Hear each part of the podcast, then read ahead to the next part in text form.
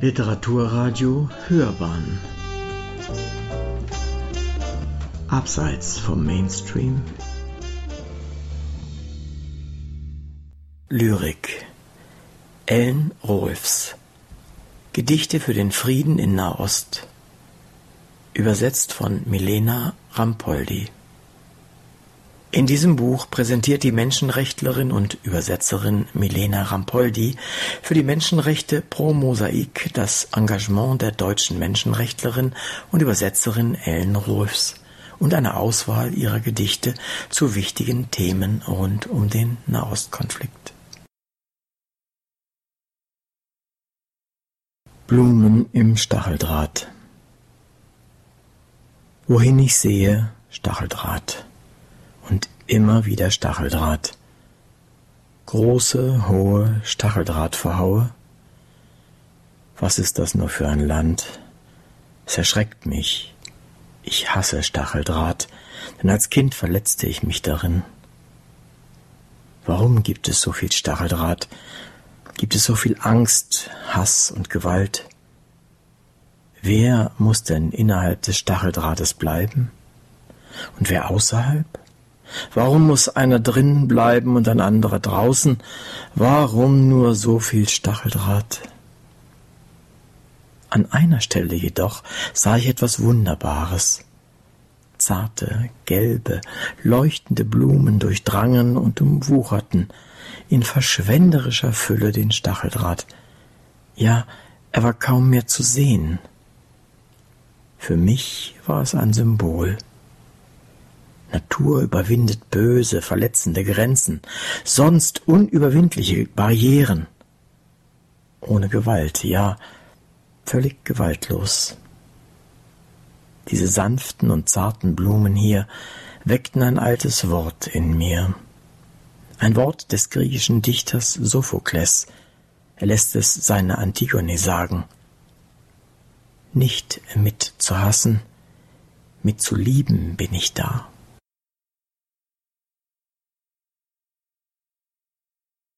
I have a dream. I have a dream. You have a dream. We all have a dream. And they have a dream too. Peace with security and dignity. Peace with justice for all. Me and you. They and us. We have a dream. Shalom Salam. Shalom Salam.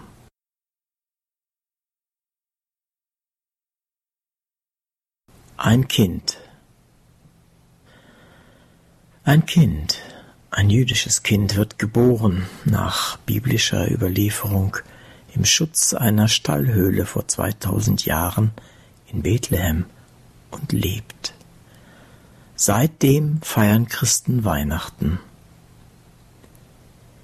Kinder, jüdische Kinder wurden geboren vor 65 Jahren in Auschwitz, Majdanek und ähnlichen Unorten, lebten kurz und starben im Gas. Wo ist Gott? fragt mancher seitdem.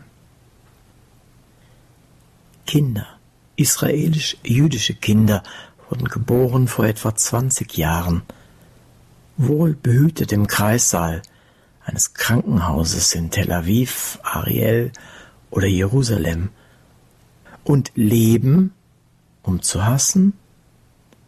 Born to kill liest man auf manchem Soldatenrücken. Du sollst nicht töten, heißt eines der Gebote ihres Gottes. Kinder, palästinensische Kinder, werden geboren im heiligen Land, in PKWs oder am Checkpoint oder am Straßenrand. Nicht nur bei Bethlehem. In den Jahren der zweiten Intifada starben auf diese Weise bei 61 Geburten 36 Kinder und 19 ihrer Mütter.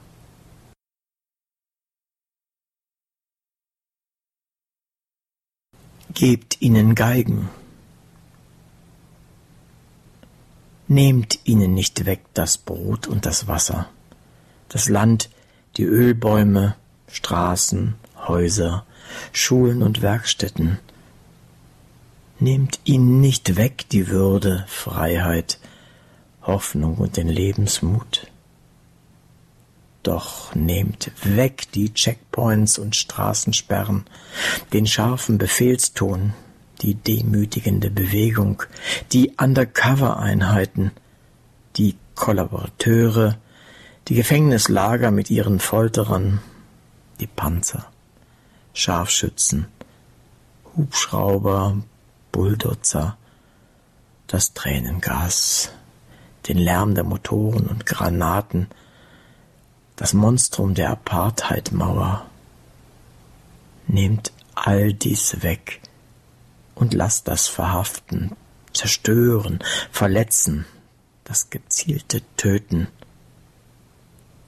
Sie nehmen sonst nicht nur Steine in die Hand, sondern Kalaschnikows. Sie schmuggeln Waffen und basteln Mörserraketen, verstecken Minen am Straßenrand. Ja, schnallen sich Sprengstoffgürtel um den Leib. Haben Sie denn noch etwas zu verlieren, außer der Angst vor dem Tod? Und reißen so Unschuldige mit in den Ihren? Wer sind Sie? Terroristen? Freiheitskämpfer? Wer Wind sät, wird Sturm ernten. Wer Gewalt sät, wird mit Terror konfrontiert. Drum gebt ihnen Geigen, Trompeten, Celli und Trommeln in die Hand. Die Würde und Achtung vor dem anderen steckt sie mit Begeisterung an, schenkt ihnen Liebe, Verständnis und wahren Sinn fürs Leben in lohnender Zukunft. So wurde aus Rasmi, dem Steinewerfer, Rasmi der Geiger, aus Samir, dem Intifada-Jungen, Samir der Architekt, aus Majid, dem frustrierten Majid der Arzt, aus Nazmi, dem Geschlagenen, Nazmi der Archäologe, aus Mahmud, dem beraubten Mahmud der Dichter, aus Sliman, dem Gedemütigten, Sliman der Maler, aus Noah, dem Traumatisierten, Noah, der Friedenskämpfer, aus Ahmed, dem Gefolterten, wird hoffentlich ein ganz normaler Familienvater. Ja, gebt ihnen Geigen in die Hand, den Pinsel, das Buch oder ein Werkzeug, gebt ihnen zurück die menschliche Würde, die Hoffnung, den Augen ein Ziel. Und natürlich das Brot und das Wasser, das Haus, das Land mit seinen Fruchtbäumen, gibt doch zurück die Ehre dem Einzelnen und den Familien, die Freiheit und Sicherheit im eigenen Land. Gebt ihnen Geigen in die Hand, dann werden sie beweisen, ihre Gene sind nicht anders als die ganz normaler Menschen. Sie werden leben in Frieden mit sich und ihren jüdischen Nachbarn. Nach Martin Buber, Hannah Arendt, Yeshayahu Leibowitz und Yehudi Menuhin. Wäre es nur nie anders gewesen. Lasst endlich den Geist der Gerechtigkeit und der Versöhnung wachsen. Drum Drum gebt ihnen Geigen in die Hand und Hoffnung ins Herz.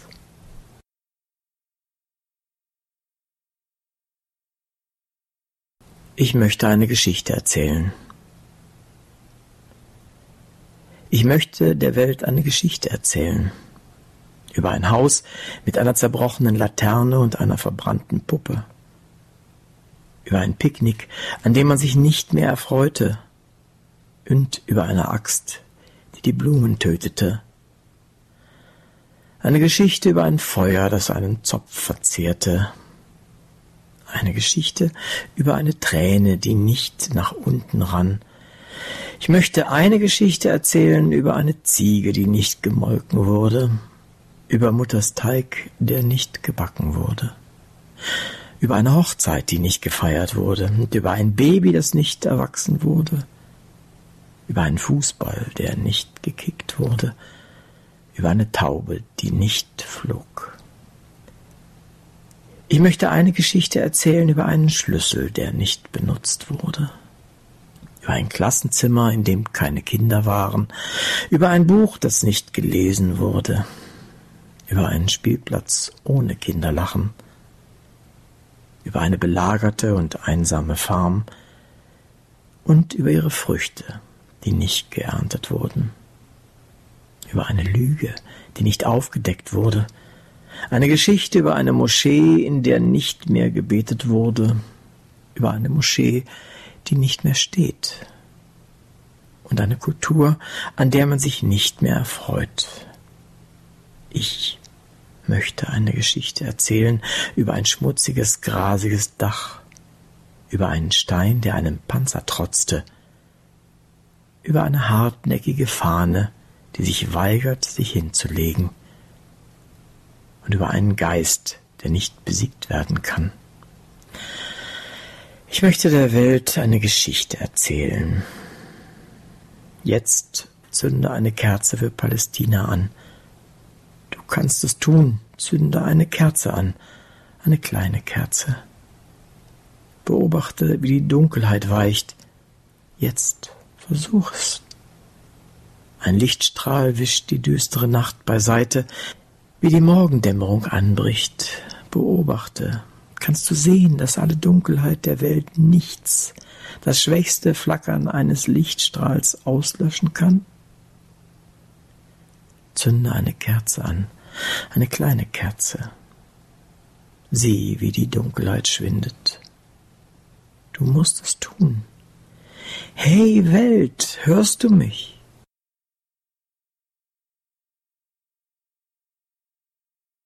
Giftgas Somme-Schlacht 1916. Mein Vater war Soldat und überlebte den Giftgasanschlag. Durch Zufall. Eine Plane hatte ich gelöst und über ihn gelegt, nicht über den Kameraden neben ihm. Der blieb tot liegen. Beide waren Soldaten inmitten der Front. Golfkrieg 1991. Saddam Hussein droht mit Giftgas, mit Gas aus bundesdeutscher Giftküchenindustrie. Nun müssen israelische Kinder mit Gasmasken leben. Welch makabres Spielzeug. Die Angst geht um in jüdischen Familien. Berechtigte Angst. Ein Kind starb schon unter der Gasmaske, auch ohne Gas ein Kind israelisch-arabischer Eltern. Intifada 1987 bis 1991 In den von Israel besetzten Gebieten haben Mütter Angst. Seit Jahren. Berechtigte Angst vom sogenannten Tränengas. Gas aus der US-amerikanischen Giftküche, es reizt nicht nur die Augen. In Wohnungen und Krankenhäuser geworfen ersticken alte Menschen, Kranke und Säuglinge. 88 in drei Jahren. Unzählige Neugeborene kamen zur Welt. Gasmasken waren für Palästinenser unbekannt. Mit vor die Nase gehaltener Zwiebel glaubten sie sich schützen zu können – nur israelische Soldaten trugen Gasmasken beim Tränengaseinsatz.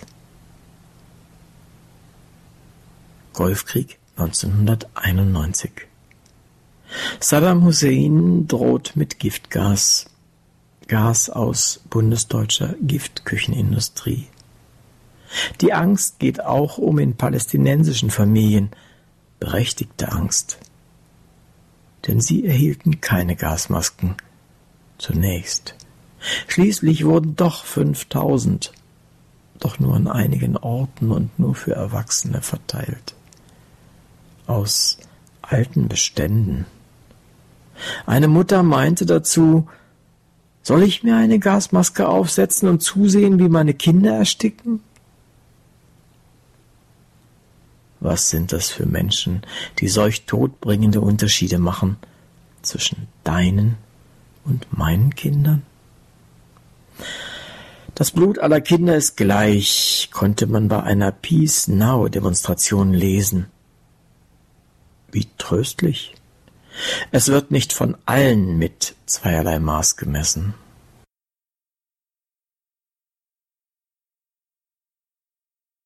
Heiliges Land?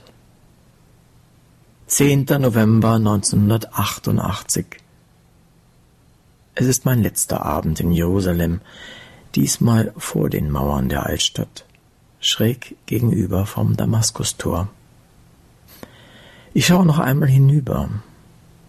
Im warmen Schein des Abendlichts leuchtete zur Hälfte noch die goldene Kuppel des Felsenturms, darüber am Himmel die silberne Sichel des Mondes. Zwischen den Zinnen der Stadtmauer huschen bewaffnete Soldaten vorbei, gleich einem martialischen Schattenspiel. Sah es zu Sultan Suleimans Zeiten so aus?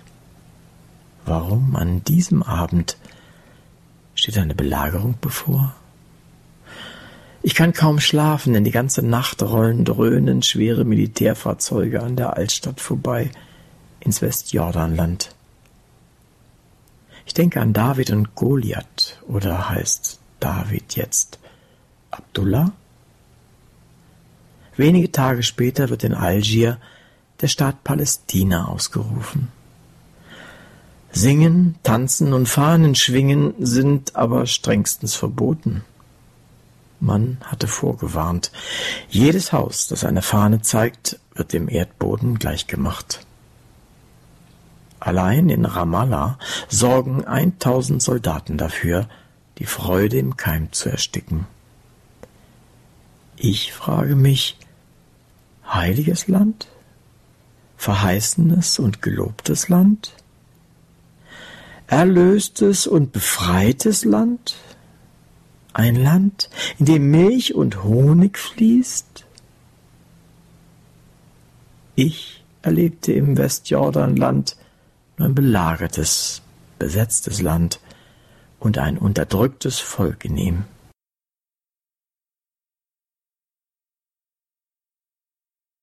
Himmel über Bethlehem. Himmel über der Stadt, wie allerorts auf dieser Erde, Sterne über Bethlehem am blausamtenen Himmel. Vollmond, leuchtend rot aufsteigend über zerstörtem Wald des Djebel Abu Chnaim. Augustsonne über Bethlehem, glühend heiß, unbarmherzig gegen Mensch und Tier, ist Wasser nicht für alle? Dunkle Wolken bedeuten nicht nur lang ersehnten Regen. Ein böses Omen? Wolkentor, Licht durchflutet Hoffnung? Zugvögel über Bethlehem? Selten, obwohl es für sie keine Grenzen gibt.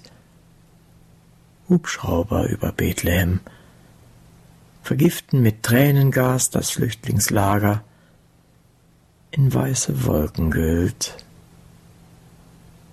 Nicht nur zur Weihnacht Raketen, Bomben und Granaten gegen Kirchen, Schulen, Krankenhäuser, Menschen und Tiere. Zu viele Tote, immer wieder auch Kinder. Warum fragen viele. Kampfhubschrauber, F-16 Bomber, Panzer und Scharfschützen verbreiten Terror und Angst. In Bethlehems Gassen im neuen Millennium.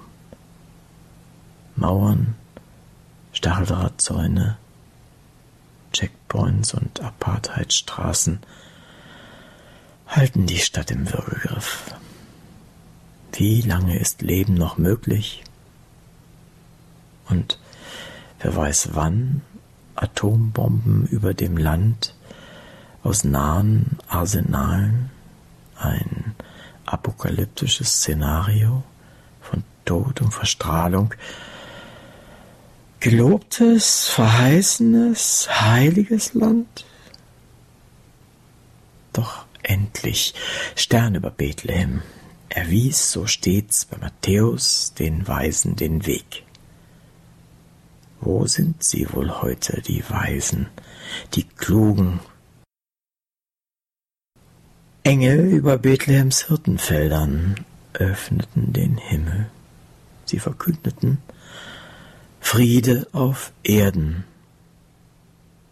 Wo ist er, der Friede?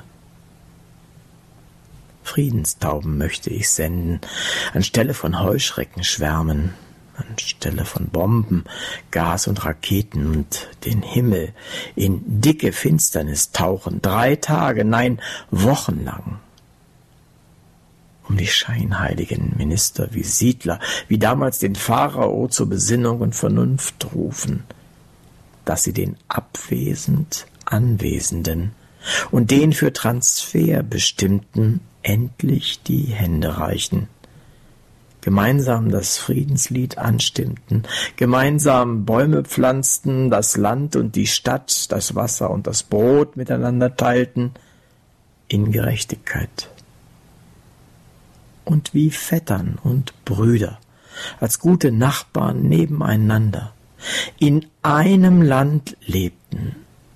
Jahwe oder Allah, jeder auf seine Weise anbeten. Auf das aus dem tödlichen Tohuwabo von heute endlich Frieden werde im heiligen Land. Shalom und Salam.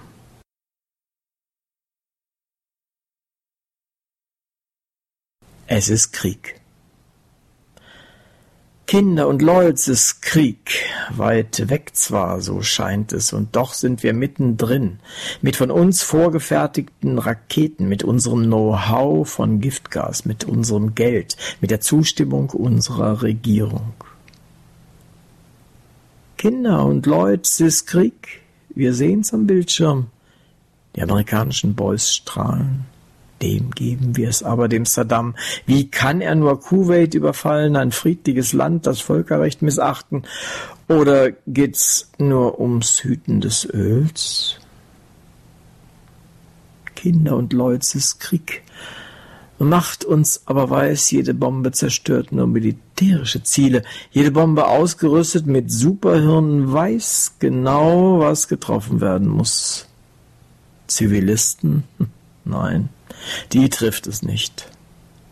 Für uns sieht es wie Plan und Computerspiel aus, nur ein aseptischer Eingriff.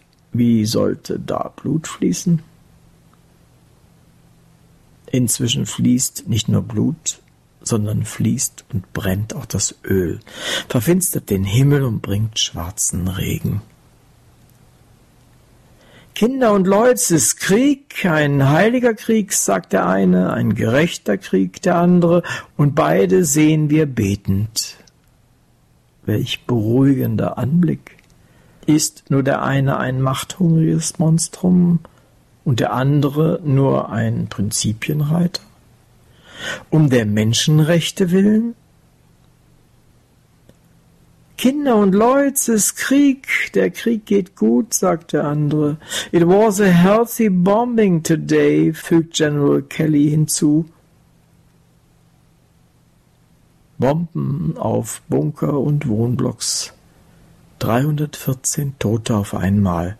Verkohlte Mütter mit Kindern. Vor Schmerz wimmernde Kinder ohne Hände und Füße. Mit verbrannten Gesichtern. Die Ärzte sind hilflos. Der Krieg geht gut. Nein, nein, Zivilisten, die trifft es nicht. Ich aber schreie und schreie, zornig, entsetzt und empört außer mir und todtraurig. Ist das unsere Zivilisation, unsere hochgelobten westlichen Werte? Oh, haltet doch ein, stoppt den Krieg, er ist ein Verbrechen, hört auf mit dem Bomben um Gottes und der Menschen, um unserer und aller Kinder willen und aller Kreatur zu Lande und zu Wasser willen. Stoppt den Krieg, Sofort!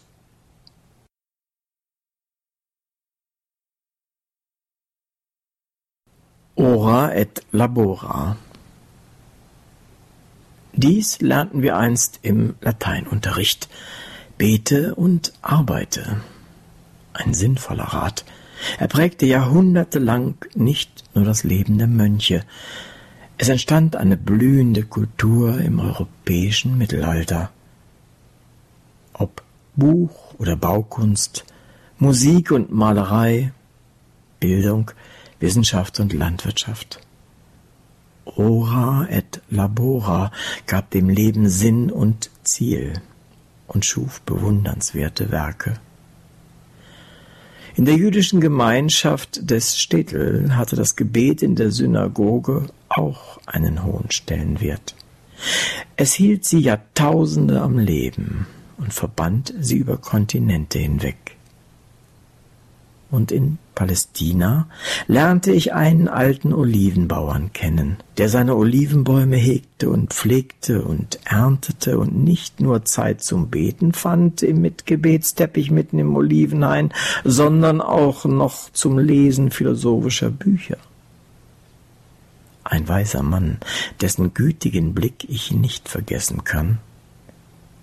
Er war ein Mensch, ein Vorbild für seine Enkel, von denen einer nun ein weltweit anerkannter Kardiologe ist. Ora et labora kam mir spontan in den Sinn, als ich während des Libanonkrieges ein Foto von der Nordgrenze Israels sah. Eine große Batterie schlanker Raketen, zuweilen beschriftet von jüdischen Kindern mit Grüßen an die im Libanon Welch makabrer Scherz. May you die. I've waited so long for them. Ob Streubomben, konventionelle oder solche mit depleted Uranium, das war für mein unschuldiges Auge nicht zu erkennen. Dahinter aber stand ein Soldat mit Gebetsschal, Kippa und Gebetbuch, um schnell vor dem Abfeuern noch sein Gebet zu verrichten ob er dabei wohl auch an die Opfer, die Opfer seiner nächsten Tat gedacht hat, an die am Felsen zerschmetterten Kinder, wie es im Psalm 137 heißt? Waren es vielleicht gerade diese Rachepsalmen, die ihn anfeuerten, sein blutiges, zerstörerisches Tun fortzusetzen? Nun heißt es nicht mehr Ora et Labora, sondern orate necate et disturbate. Betet, tötet und zerstört. Welch pervertierter Fortschritt vom einst angeblich so finsteren Mittelalter zur aufgeklärten, zivilisierten Neuzeit. Der Neuzeit mit Völker- und Menschenrechten, dachte ich wenigstens.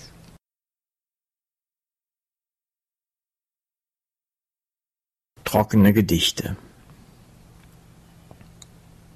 Ich weiß, dass diese Gedichte trocken sind, vom Staub des Unrechts bedeckt, das sie bekämpfen.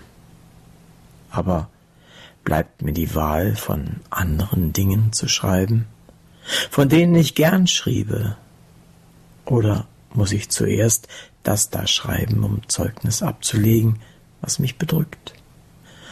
Und gegen die, die bedrücken? Viele Zeilen sind ohne Freude geschrieben.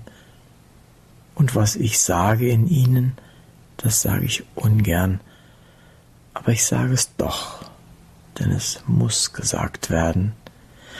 Unverschleiert, bitter vom Staub des Unrechts, und wenn es trocken ist, so sind daran auch die Schuld, die schuld daran sind, dass es gesagt werden muss.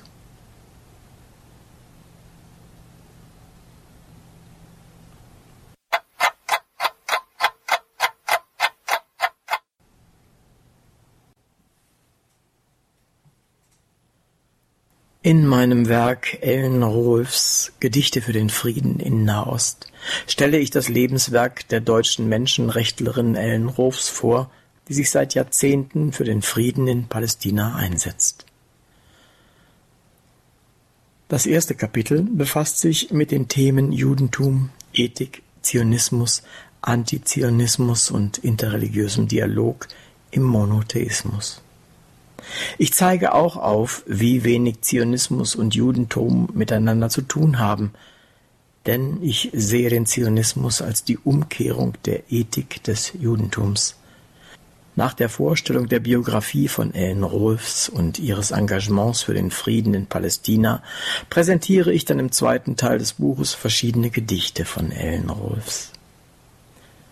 Gedichte sind für die Autorin die Sprache der Seele, denn Poesie und Menschenrechtsarbeit, Kunst und Friedensarbeit lassen sich nicht voneinander trennen. Poesie für die Menschenrechte ist in diesem Sinne eine dialogische Poesie. Der israelisch-palästinensische Konflikt ist kein religiöser Konflikt und kein Kampf zwischen Religionen, sondern ein Kampf um Land, Ressourcen, Siedlungen, Wasser und Macht. Aber die Religion könne den Konflikt wiederum auf mikrosozialer Ebene ohne Zweifel lösen. Und diesen Weg zeigt uns Ellen Rolfs in ihren Gedichten auf. Die Menschenrechtsarbeit ist eine Lebensaufgabe und pessimistisch ausgedrückt ist sie eine Sisyphusarbeit, der Ellen Rolfs unermüdlich nachgeht. Im Nachwort schreibt Evelyn Hecht-Galinski über Ellen Rolfs Tatsächlich verbindet mich mit Ellen ein politischer Einklang, da auch ich mich als bekennende Antizionistin dagegen wehre, dass Deutschland dieses besondere Verhältnis zu Israel pflegt, unter Ausblendung der international geächteten Völkerrechts- und Menschenrechtsverbrechen. Keine deutsche Staatsräson für die ethnische Säuberung Palästinas. Demzufolge gibt der Holocaust dem jüdischen Staat nicht das Recht als koloniales Terrorregime im illegal besetzten Palästina zu herrschen und ein anderes Volk, das palästinensische, zu vertreiben, zu enteignen und jeglicher Rechte zu berauben. Was ich mit Ellen gemein habe, ist die Empathie für das Leid der Menschen, unabhängig davon, auf welcher Seite sie stehen für das jüdische Leid von damals während der Shoah und für die Palästinenser von heute in der fortschreitenden Nakba. Denn die Palästinenser fielen dem Verwandlungsprozess der jüdischen Siedler, die aus der Nazi-Verfolgung flohen und nach Palästina kamen, in Täter, wie es im Gedicht Höre Israel von Erich Fried so schön heißt, zum Opfer. Die Nakba als Katastrophe und Ermordung Verfolgung, Vertreibung und Unterdrückung der Palästinenser bis heute ist ein Leitmotiv unseres Übersetzens und Schreibens für Palästina. Noch etwas, was mich mit Ellen verbindet, ist die Überzeugung der Wichtigkeit der Einbeziehung der Poesie, Kunst und Musik in den Diskurs rund um die Menschenrechte. Die Poesie wird somit für mich zu einem Werkzeug des Kampfes der Menschenrechtlerinnen gegen die Gewalt des kolonialistischen Zionismus, der jegliche Verbindung mit den ethischen Werten des Judentums unterbrochen hat. Das Leid der Palästinenser nimmt Ellen Rose emotional sehr stark mit, und auf dieser Grundlage setzt sie sich für die Rechte der Palästinenser ein. Menschenrechtlerin zu sein bedeutet für sie einfach ein empathischer Drang hin zum Schrei für die Gerechtigkeit für Palästina. Gerade als Deutsche, die das NS-Regime hautnah erlebt hat und somit nie wieder auch für Palästina fordert. Aber aus ihren trockenen Gedichten liest sich auch das positive Leitmotiv I Have a Dream von Martin Luther King heraus. Ein Gedicht mit diesem Titel widmet Ellen Rolfs ihrer Freundin Rachel der verstorbenen Frau von Uri Avneri.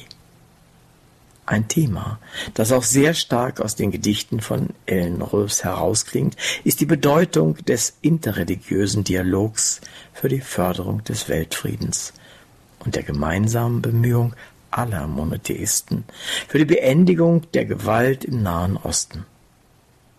Denn es ist gleich zwölf, warnt die Poetin in einem Gedicht.